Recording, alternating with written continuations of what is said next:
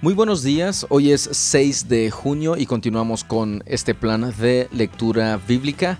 En esta ocasión no, nos acompaña Bixi porque no le tocó ser funcionario de casilla por estas elecciones, sino que se ofreció para que se pudiera abrir la casilla a la cual nos tocó votar.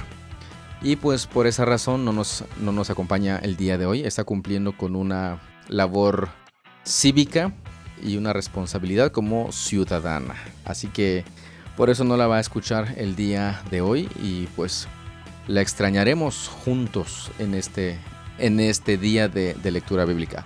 Pero pues vamos a, iniciar la, la lectura. Les, les, recuerdo cuáles son las lecturas que nos corresponden el día de hoy. Deuteronomio capítulo 10, Salmo capítulo 94. Isaías capítulo 38 y Apocalipsis capítulo 8. Recuerda también que este, damos recomendaciones para una lectura más efectiva y eficaz, que obviamente es en primer lugar orar, pedir la dirección de nuestro Dios, leer el texto, observar eh, detalles del texto, palabras, etc. Hacernos preguntas sobre lo que estamos leyendo, sobre el texto, anotarlas obviamente porque si no se nos olvidan. Posteriormente investigar y de esa manera también podemos vivir en función de la palabra de nuestro Dios. Así que esta es la lectura del día de hoy. Las recomendaciones también allí las tiene. Preste mucha atención y esté preparado para escuchar y leer la palabra de nuestro Dios. Pues sin más por el momento, creo que estamos listos. Comenzamos. Deuteronomio 10. En aquel tiempo el Señor me dijo, talla dos tablas de piedra como las primeras, y haz también un arca de madera, un cofre sagrado para guardarlas. Sube al monte para encontrarte conmigo, y yo escribiré en las tablas las mismas palabras que había en las que hiciste pedazos. Luego, coloca las tablas dentro del arca. Así que hice un arca con madera de acacia y tallé dos tablas de piedra como las primeras. Luego subí al monte con las tablas en mano. Entonces, una vez más, el Señor escribió los diez mandamientos en las tablas y me las dio. Eran las mismas palabras que el Señor les había dicho desde en medio del fuego el día que se reunieron al pie del monte. Luego bajé del monte y coloqué las tablas dentro del arca del pacto que había hecho como el Señor me había ordenado, y las tablas aún están allí dentro del arca. El pueblo de Israel viajó desde los pozos de Jacán hasta Mosera, donde Aarón murió y fue enterrado, su hijo Eleazar tomó su lugar en el servicio como sumo sacerdote. Luego siguieron viaje a Gudgoda y de allí a Jotbata, una tierra con muchos arroyos y corrientes de agua. En aquel tiempo, el Señor designó a los de la tribu de Leví para que se encargaran de llevar el arca del pacto del Señor y estuvieran delante de él para servirlo y pronunciar bendiciones en su nombre. Esas son las responsabilidades de ellos hasta el día de hoy. Es por eso que la tribu de Leví no posee ninguna parte ni porción de la tierra como las demás tribus israelitas. El propio Señor es su preciada posesión, tal como el Señor Dios de Israel les dijo a los levitas.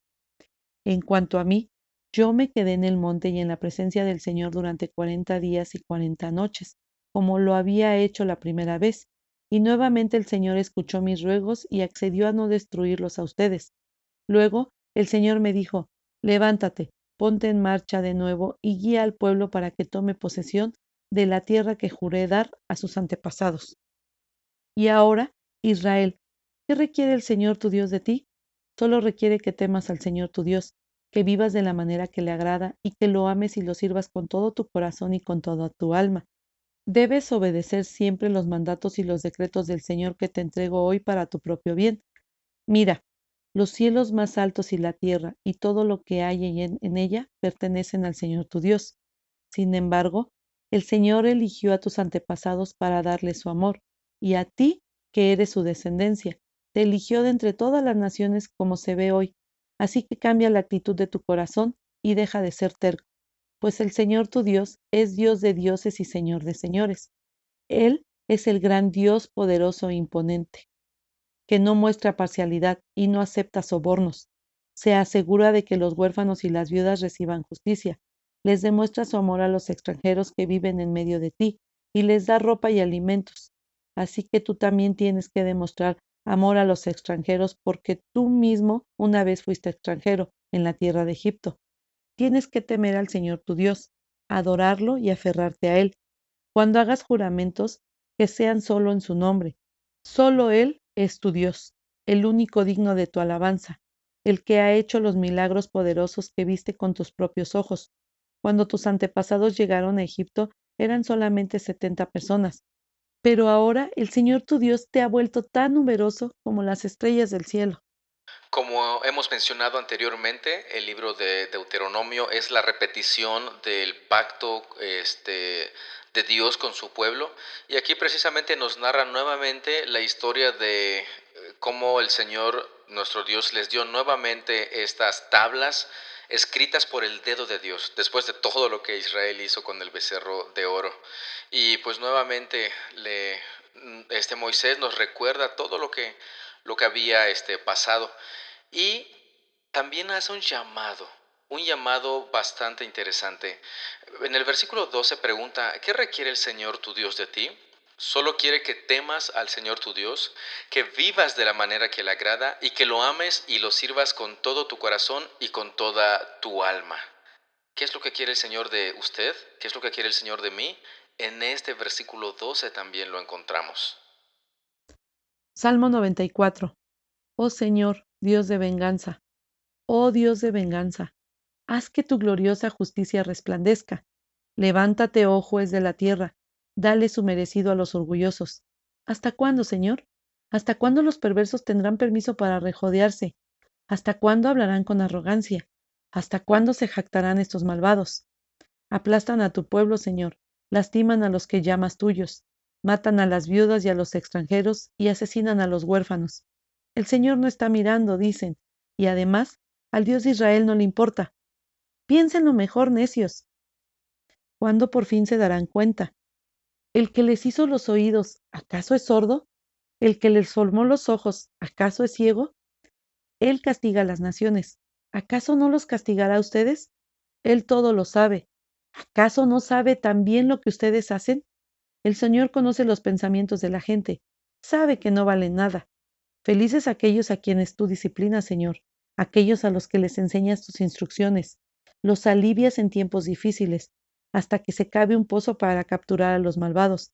El Señor no rechazará a su pueblo, no abandonará su posesión más preciada. El juicio volverá a basarse en la justicia, y los de corazón íntegro lo procurarán. ¿Quién me protegerá de los perversos? ¿Quién me defenderá de los malvados? Si el Señor no me hubiera ayudado, pronto me habría quedado en el silencio de la tumba. Clamé, me resbalo, pero tu amor inagotable, oh Señor, me sostuvo. Cuando mi mente se llenó de dudas, tu consuelo renovó mi esperanza y mi alegría. ¿Acaso pueden los líderes injustos afirmar que Dios está de su lado, los líderes cuyos decretos permiten la injusticia? Se unen contra los justos y condenan a muerte a los inocentes, pero el Señor es mi fortaleza, mi Dios es la roca poderosa donde me escondo. Dios hará que los pecados de los malvados se tornen contra ellos, los destruirá por sus pecados. El Señor nuestro Dios los destruirá. Nuevamente, este salmo inicia haciendo declaraciones respecto de Dios. Señor, Dios de venganza, Dios de venganza, haz que tu gloriosa justicia resplandezca. Levántate, juez de la tierra. Un clamor pidiendo la justicia de Dios, pidiendo que el Señor intervenga para hacer justicia. Posteriormente, una advertencia hacia los necios. Dice, piensen lo mejor, necios. ¿Cuándo por fin se darán cuenta? Este es un llamado también a la misericordia de misericordia, porque si se les dice esto, pues es esperando que ellos pues vuelvan en sí y respondan.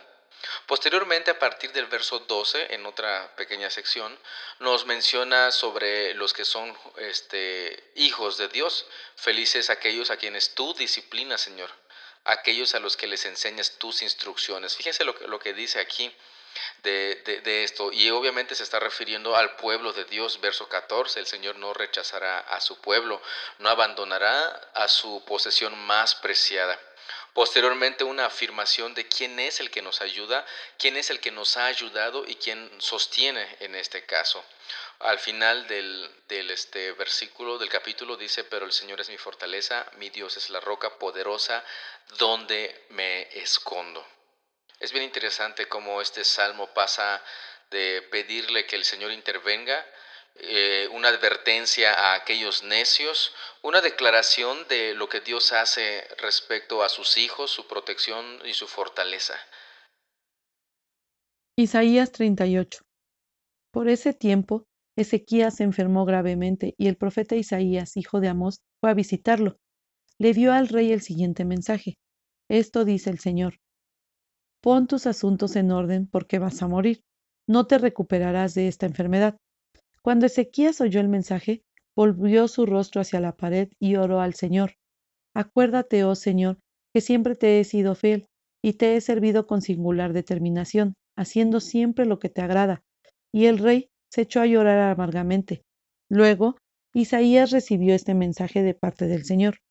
Regresa y dile a Ezequías, esto dice el Señor. Dios de tu antepasado David. He oído tu oración y he visto tus lágrimas. Te añadiré quince años más de vida, y te rescataré del rey de Asiria junto con esta ciudad. Así es, defenderé esta ciudad. Esta es la señal del Señor para demostrar que cumplirá lo que ha prometido.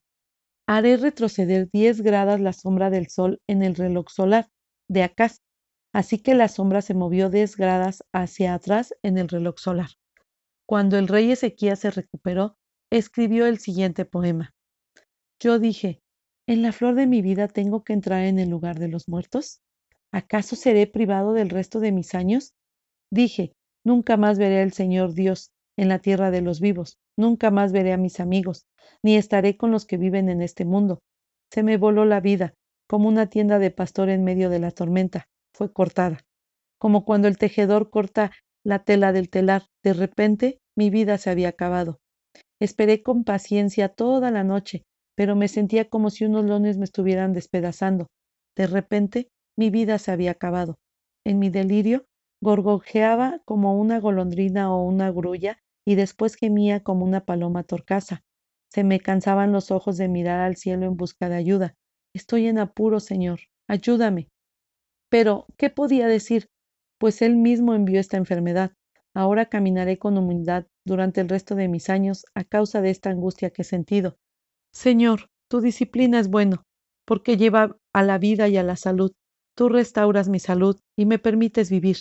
Sí, esta angustia ha sido buena para mí porque me has rescatado de la muerte y has perdonado todos mis pecados, pues los muertos no pueden alabarte, no pueden levantar la voz en alabanza, los que bajan a la tumba ya no pueden esperar en tu fidelidad.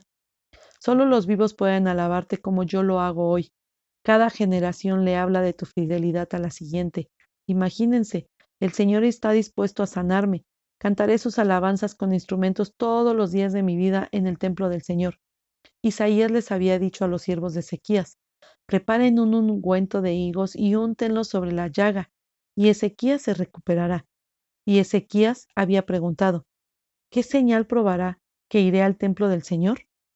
Aquí está esa famosa escena en la que el rey Ezequías es sanado de su enfermedad y alargada su vida por 15 años más.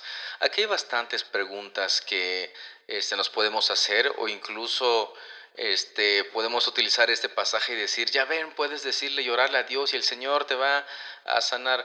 Bueno, lo puede hacer si así es su voluntad. Si no es su voluntad, aunque pueda, no lo va a hacer porque no así le place a nuestro Dios. Una de las cosas que necesitamos nosotros entender y, vivir en función de ella es del contentamiento. Lo que el Señor nos está dando ahora es lo mejor que podemos estar viviendo en estos momentos. ¿Está sufriendo por alguna razón? Es lo mejor que usted puede estar viviendo. Si no, es lo mejor que usted puede estar viviendo. Oye, Misael, pero ¿cómo dices esto? Es que si no es lo mejor que puedo estar viviendo, entonces puedo yo decir que el Señor se equivocó al permitir que suceda esto en mi vida. ¿Es eso lo que pensamos? Apocalipsis 8. Cuando el Cordero rompió el séptimo sello del rollo, hubo silencio por todo el cielo durante una media hora. Vi a los siete ángeles que estaban de pie delante de Dios, a los cuales se le dieron siete trompetas. Entonces vino otro ángel con un recipiente de oro para quemar incienso y se paró ante el altar. Se le dio una gran cantidad de incienso para mezclarlo con las oraciones del pueblo de Dios como una ofrenda sobre el altar de oro delante del trono. El humo del incienso, mezclado con las oraciones del pueblo santo de Dios, subió hasta la presencia de Dios desde el altar donde el ángel lo había derramado. Entonces el ángel llenó el recipiente para quemar incienso con fuego del altar y lo lanzó sobre la tierra, y hubo truenos con gran estruendo, relámpagos y un gran terremoto. Entonces los siete ángeles con las siete trompetas se pararon para hacerla sonar. El primer ángel tocó su trompeta, y granizó, y fuego mezclados con sangre fueron lanzados sobre la tierra. Se incendió la tercera parte de la tierra, y se quemó la tercera parte de los árboles de toda la hierba verde. Entonces el segundo ángel tocó su trompeta, y una gran montaña de fuego fue lanzada al mar. La tercera parte de las aguas del mar se convirtió en sangre, y murió. La tercera parte de todos los seres que viven en el mar, y también fue destruida la tercera parte de todos los barcos.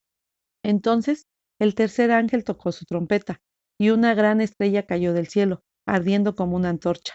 Cayó sobre una tercera parte de los ríos y sobre los manantiales de agua, el nombre de la estrella era amargura. Hizo que la tercera parte de las aguas se volviera amarga, y mucha gente murió por beber de esa agua amarga. Entonces el cuarto ángel tocó su trompeta, y se dañó la tercera parte del sol y la tercera parte de la luna, y la tercera parte de las estrellas, y se oscurecieron. Así que la tercera parte del día se quedó sin luz, y también la tercera parte de la noche.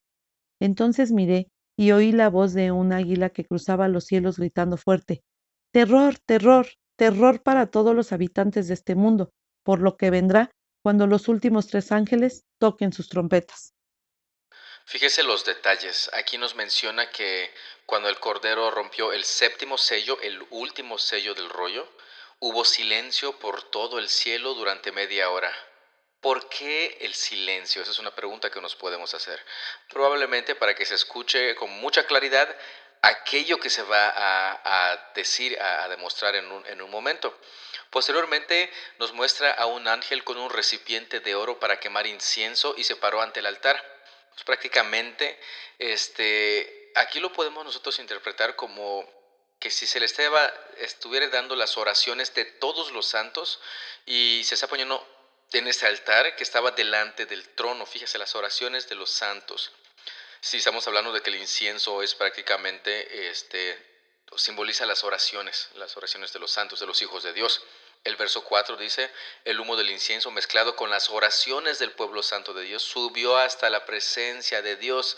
En otras palabras, Dios ha oído las oraciones de los santos y los juicios sobre la tierra son su respuesta. El Señor respondiendo las oraciones de los santos y sus juicios es la respuesta precisamente, es, sus juicios es, es esta respuesta a las oraciones de los santos.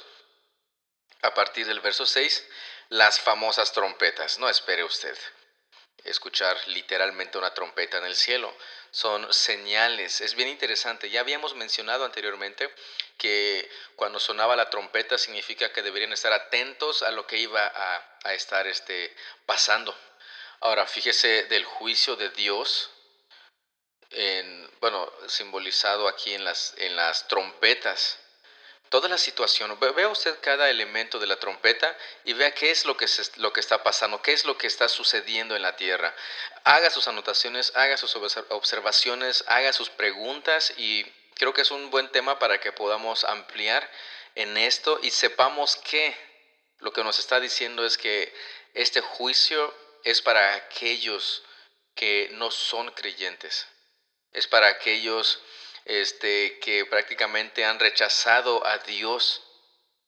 ¿Y nota usted alguna relación de estas trompetas con los sellos? ¿Qué relación tiene este, el primer sello con las trompetas, el segundo sello con las trompetas? Este, si es que lo viere o si usted nota algo ahí bastante bueno e interesante o de lo cual puede, puede usted tener ciertas dudas. ¿Qué observaciones, qué más observaciones tiene respecto a este texto?